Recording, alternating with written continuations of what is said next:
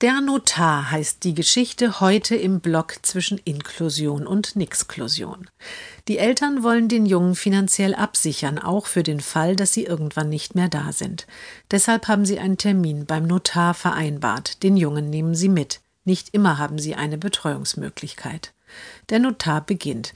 Also, diese Dinge sind bei einem Behindertentestament wichtig. Ich bin nicht behindert, sagt der Junge.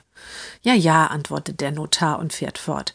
Also erben im eigentlichen Sinne darf der Behinderte nicht. Ich bin nicht behindert, sagt der Junge, jetzt ein bisschen lauter. Der Notar ist verwirrt und aus dem Konzept geraten. Unser Sohn weiß, dass er anders ist, erklärt die Mutter. Aber er erlebt sich nicht als behindert.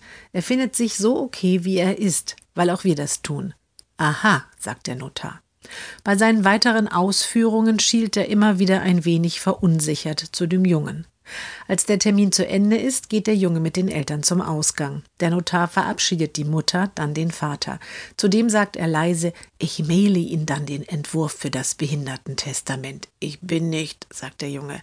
Die Mutter zieht ihn zum Aufzug. Lass gut sein. Der versteht es einfach nicht.